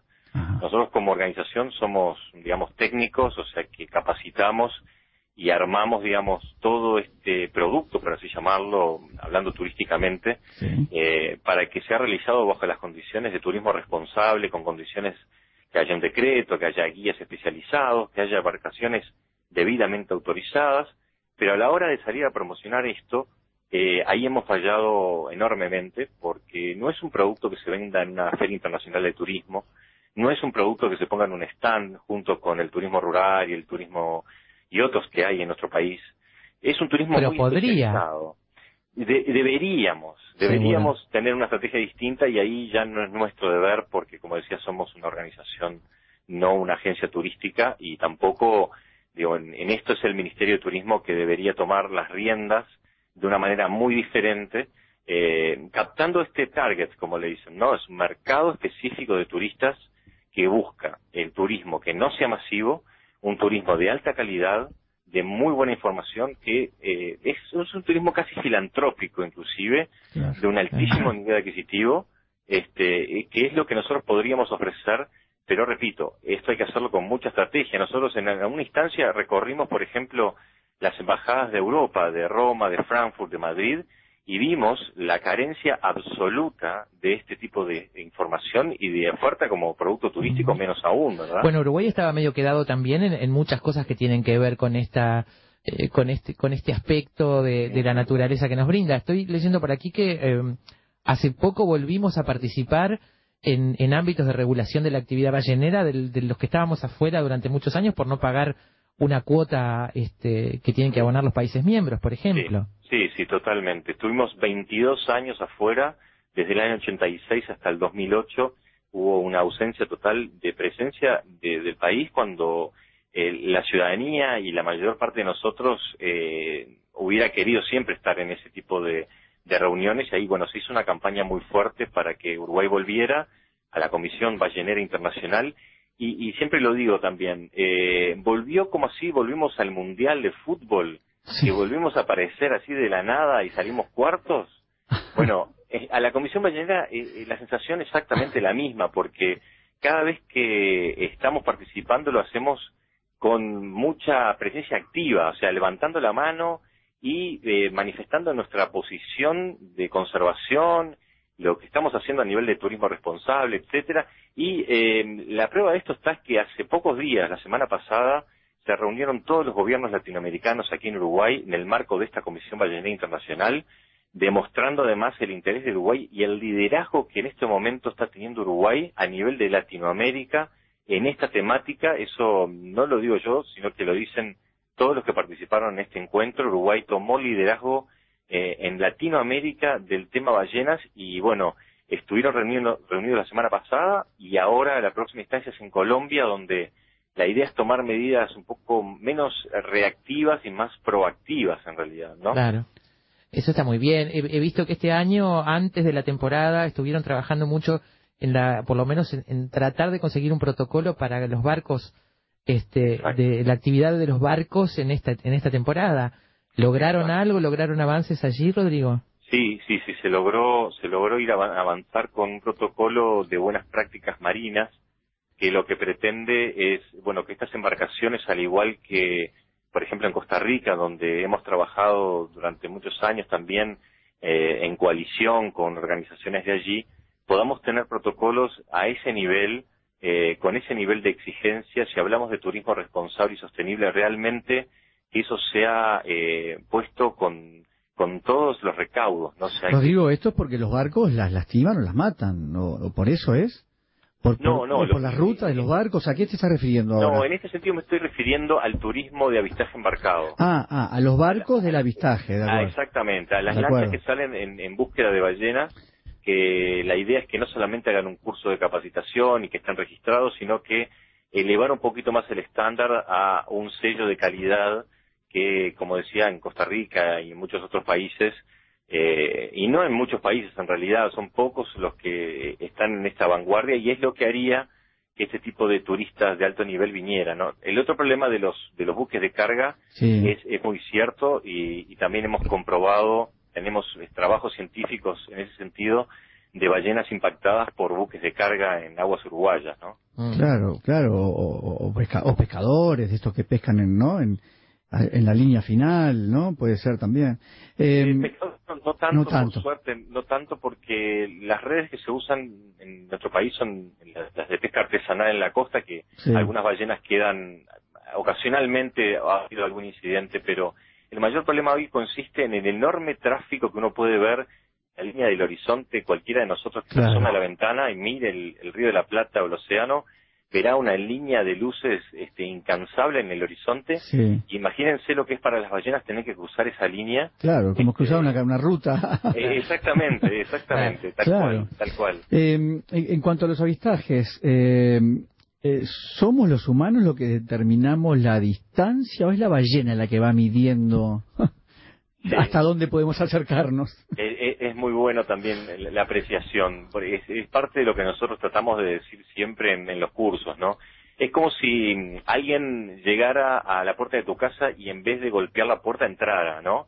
Claro. Entonces, eh, con las distancias, lo que uno hace es de alguna manera eh, golpear la puerta o avisar que estamos ahí o que queremos entrar a la casa de ella. Claro. Mu- muchas veces lo que nos pasa es que nos abren la puerta y nos dicen pasen y en ese caso el pasen es que ellas se vienen encima. Claro. Realmente eh, eso es lo que sucede cuando uno ¿Cuán eh, encima pueden estar? ¿Cuán cerca? está eh, a, a centímetros, no te Ah. puedo creer. centímetros y tienen creer. una una sensibilidad para percibir la embarcación que, que es asombrosa. Yo no dejo de asombrarme de la sensibilidad que tienen. A carencia de manos, los cetáceos desarrollaron en toda su piel una enorme sensibilidad y por tanto eh, están todo el tiempo sintiendo cualquier anomalía y tienen una exacta percepción de todos los movimientos y de exactamente dónde uno está en el agua y te pasan con la, la cola enorme de 5 metros de largo realmente a centímetros y pensás a veces que te va a hundir la embarcación, ¿no? Pero lo hacen, lo hacen además con mucha delicadeza, ¿no? Con Este, muchísima semejante monstruo de grande. Tal cual, tal cual, es como una danza. A veces el, se aparece a lo que nos hacen los gatos cuando Sí. no se quieren ir, que te ronronean y te pasan por una vez y una vez. Bueno, ha- nos ha pasado esa situación que, que, que no deja de impresionar. A mí, yo nunca me acostumbro a esa situación de impresionarme y la gente se asusta. Claro. La gente que quería, la gente que quería salir a tocarlas termina diciendo, ¿y no nos vamos a ir? Claro, Qué fantástico. ¿Y las distancias de, de protocolo, eh, eh, cuáles son de la embarcación? Lo que se Bien, permite. eh, embarcaciones autorizadas, o sea que realizan un curso de capacitación anual con, repito, todas las autoridades de gobierno y, nuestra organización, pueden a- entrar en el radio que se llama radio de protección de la ballena a menos de 300 metros, pero de, de, de manera, eh, o sea, no pueden entrar ni por delante ni por detrás de la ballena. Los procedimientos tienen que ser como un acompañamiento al movimiento de la ballena, con una velocidad determinada, no puede hacer cambios bruscos de velocidad, hasta la distancia de 100 metros como máximo. Más de 100 metros ninguna embarcación puede acercarse y en caso de haber grupos de cópula o madres con cría, eh, las distancias tienen que permanecer a 300 metros y no más de media hora como avistaje. ¿no? Y ahí eh, esperar, si ella se decide acercarse, sí. Exactamente, exactamente. Ahora, Rodrigo, ¿cómo, cómo hacemos? Si tenemos interés en, en- en procurar tener la suerte de, de- de- de poder este, presenciar un, un, digamos, de, de ir a un avistamiento de, ballenas, ¿qué hay que hacer? ¿Dónde hay que ir? ¿Hay, hay que, hay lugares que tienen un, este protocolo establecido, lugares Sí. seguros donde uno pueda... ¿Dónde hay que dirigirse? Sí, sí. E- Este año son dos embarcaciones que, que cumplen con todos los requisitos establecidos en el decreto además y bueno, además hay un compromiso en cada una de las empresas. Una es en Piriápolis este, y otra está en Punta del Este. Eh, el, la- el- el único tema es que, claro, si no hay un grupo mínimo de personas o uno puede pagar un poco más, eh, no se cubren costos y a veces no se puede salir, ¿verdad? Claro. Entonces, la, la idea que siempre proponemos es que se pueda organizar un pequeño grupo, una familia grande o de amigos y tomarlo como una, una especie de expedición, ¿verdad? Eh, de que se puedan organizarse para, para ir, bueno, si tienen vehículos propios, mejor, un par de autos, ir recorriendo la costa desde Piriápolis al Chuy. Hay una serie de puntos estratégicos a lo largo de toda la costa que uno va aprendiendo a encontrar además. Están señalizados muchos de ellos y uno va observando, las va, las va buscando y bueno, si tiene la suerte de encontrarlas en la zona de Piriápolis, va al puerto y allí está, la- la- el- hay un trimarán allí de barcos del este, que se llama la empresa, Sí. y, y se puede salir embarcado eh, con ellos. Pero es imposible saber qué suerte le va a correr uno, ¿no? Es, es, es prácticamente imposible. Sí, es, nosotros lo que sí hemos eh, encontrado en todos estos años de trabajo es que si uno las sale a buscar por tierra, eh, en, en máximo dos días las encuentra. Con el clima oportuno, o sea... hoy, es decir, ejemplo, vas por la costa y las ves a simple vista desde la costa. Exacto, uno las puede encontrar en la costa. Si uno saliera hoy a buscarlas de Piriápolis al Chuy, las encontrás. De acuerdo. Eso te, te lo puedo casi garantir. El Mm. tema es que, claro, muchas veces hay que tener los recursos, la paciencia, el tiempo para encontrarlas, porque no están, digamos, siempre en el mismo lugar. Claro. No nos ha pasado que hoy Así que- están de repente en, en Maldonado y mañana están en La Paloma. Claro. Entonces, eh, eso es lo que hace difícil también promocionar todo esto. Este, y, y lo que decimos es que, que además de buscar ballenas, uno va a encontrar eh, la verdadera naturaleza que existe en la primavera de Maldonado y Rocha, que es ni comparar con el verano por lejos una maravilla. ¿no? Es divina. Es, es lindísimo, la verdad que es muy lindo. Eh, eso yo- entonces, ahora, yo- perdóname, cuando vos decías la paciencia, la tranquilidad, yo decía, bueno, de eso se trata, ¿no? De ir con tranquilidad, Es con parte de la paciencia. Claro, es parte de la historia, Parte del ¿no? disfrute. Parte de la El recorrido, el paisaje, bueno, y si no se ven, no se ven, pero Exacto, ¿no? exacto. No, Pero más uno va, es uno la actitud, digamos. Va descubriendo los pequeños secretos que tienen estos lugares eh, fuera de temporada, porque yo me acuerdo cuando empezamos a promocionar esto, hace ya 11 años, que el presidente de la República, el mi- el ministro de Turismo, no nos creían porque dice, no, pero yo voy desde chico a Punta del Este y nunca vi una ballena. Claro, y la pregunta es, ¿en qué época desde chico fuiste a Punta del Claro. Este? Bueno, en enero y febrero. Claro, no. Jamás vas a ver una ballena. Claro. Y así mismo pasa con un montón de aves, por ejemplo, que no se ven en verano, incluyendo, incluyendo pingüinos, incluyendo, bueno, un- un- la naturaleza asociada y la cultura asociada, ¿verdad? Eh, yo tuve la, suerte de, de pasar algún invierno allá, de muy niña, y no, no recuerdo ballenas, pero sí pingüinos, cantidad, cantidad. Exacto. cantidad de pingüinos, algunos de unas especies muy muy curiosas, muy Sí, curiosas. sí, a veces sale el, el de penacho amarillo. Ese de penacho amarillo tiene como unos dedos amarillos hacia arriba, Sí, sí, este, que, que aparecen en, la- en las rocas, yo recordaba, en las rocas.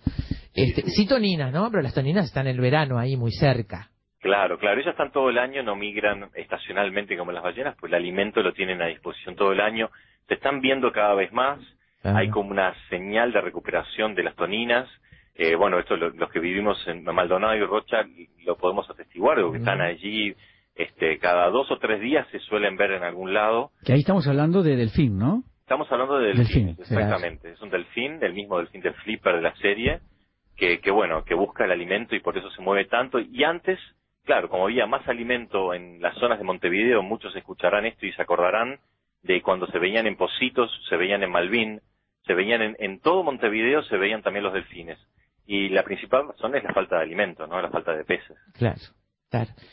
Bueno, entonces, si yo me voy ahora, salgo para Piriápolis, voy al puerto de Piriápolis, encuentro la barca, este, la busco, encuentro la barca y le digo, quiero ir a avistar ballenas. Y me dice, bueno, venite mañana a las, no sé, a tal hora. Exacto. Este, no tengo ninguna garantía de que así sea. Pero es el procedimiento. ¿Y cuántas personas decías? ¿Un grupo de cuántas personas mínimo sería conveniente juntar? Y, Digo, porque capaz bueno, que alguien quiere hacerlo. Sí, sí, exactamente. Estamos hablando de por lo menos unas 10 personas. Es lo que una, una excursión de turismo responsable además maneja. Los grupos Claro. nunca son más de 12 personas, donde ahí el guía, que siempre existe en cada lugar, eh, pueda transmitir un montón de información y uno se va aprendiendo un montón de cosas. De esto lo comprobamos también cada vez que salimos al mar. En el lanzamiento salimos en Piriápolis con la prensa a bordo del trimarán y la gente se olvidó de las ballenas. Eh, o sea, fue una salida maravillosa porque el día acompañó, uno ve Piriápolis desde el mar, ve, bueno, habían ese día, habían albatros de ceja negra, vimos petreles gigantes, vimos un, un león marino que estaba ahí en, el- en el puerto. Entonces, eh, se trata, en el fondo se trata también de una excusa para, para salir, salir de la ciudad, encontrarse con la naturaleza en primavera, encontrarse con amigos, y bueno, las ballenas a veces nos regalan un espectáculo que les aseguro nunca más en su vida se van a olvidar. Sí, no, me Otras amigas. ¿Sabés Sí. que eh, dice por acá Elizabeth, sería bueno hacer los avistajes en globo? Mirá qué buena idea. Está buena. Hay, Sí. Hay este, algunos eventos de la naturaleza que se aprecian mucho mejor en globo que en ningún otro en ningún otro Sí, medio. Totalmente. Hay, hay en algunos países, en algunos países se hacen, ¿sabes? En globo y se hacen también en avioneta. Este, que eso también es, es muy interesante porque uno puede cubrir en, en Claro. pocas horas toda la costa, ¿verdad? Claro. Eh, Rodrigo, hay una, una, quiero recordar y recomendar a los oyentes un texto de Rosa Montero que está en su libro La loca de la casa. La loca de la casa es la inspiración. Rosa Montero habla en esa novela sobre la inspiración y tiene un relato de un avistamiento de ballenas en una embarcación que me parece Ah. fantástico. Yo lo compartí contigo en algún Sí, momento. lo- sí, sí, sí, me acuerdo Es perfectamente. muy bello relato Muy y, y además yo nunca vi eh, describir el tema de la inspiración como lo describe ese movimiento de la ballena, ¿no? Cuando ella dice que Es la ballena pasa, uno ve por instantes el ojo que te mira Ajá. Y, y uno puede construir el resto del cuerpo de la ballena con lo que conoce, con lo que Claro, sabe, con la claro. mente. Pero Sí, es, sí, sí. eso es un instante, ¿no? Es un instante, tal Es- cual, tal es cual. fantástico, muy lo recomiendo mucho. Sin Rodrigo, duda, sin duda estos animales nos traen un, un mensaje que, que va más allá, este, a través de sus canciones, son compositoras musicales y yo creo que tienen un mensaje ahí para darnos, este, que viene desde el mar, donde nació la vida, y que Eduardo Galeano nos dedicó un poema especialmente porque, bueno, como hablamos ya, este, el santuario en aguas uruguayas para ballenas y delfines es casi un hecho, eh, está ahí con- casi aprobado este, en el Parlamento y bueno, eh, yo creo que, que hace falta justamente eso, un poco mirar más el océano y bueno, las ballenas nos traen Eh. un poquito ese mensaje. ¿no? Mira, Pilar se acordaba de eso, dice, veremos qué aprendemos hoy de las ballenas, pero no creo que sea algo tan maravilloso como aquello que contaron de que las ballenas componen canciones. ¿Quién podría suponer tal cosa de esos animalotes que inspiran mucho más temor que ternura? Se acordaba Pilar de nuestra charla anterior. Qué, qué bien, qué bueno, qué bueno. Bueno, un saludo entonces y muchas gracias por esta oportunidad como siempre. Rodrigo, al revés, gracias a vos por estar en Efecto Mariposa y seguiremos hablando de estos temas que nos interesan tanto en el programa. ¿eh? Un abrazo grande. Qué bueno, un abrazo grande a ambos. Gracias. Hasta pronto, hasta chao, pronto. hasta pronto. Amigos, Rodrigo García, eh, del de Centro para la, de la Organización para la Conservación de Cetáceos. ¿Nos vamos, Galo? Ya terminó el programa, ¿eh? Gente querida, seguimos mañana, ¿eh? Abrazo enorme. ¿Al lomo de la ballena? Al lomo de la ballena. chau, chau.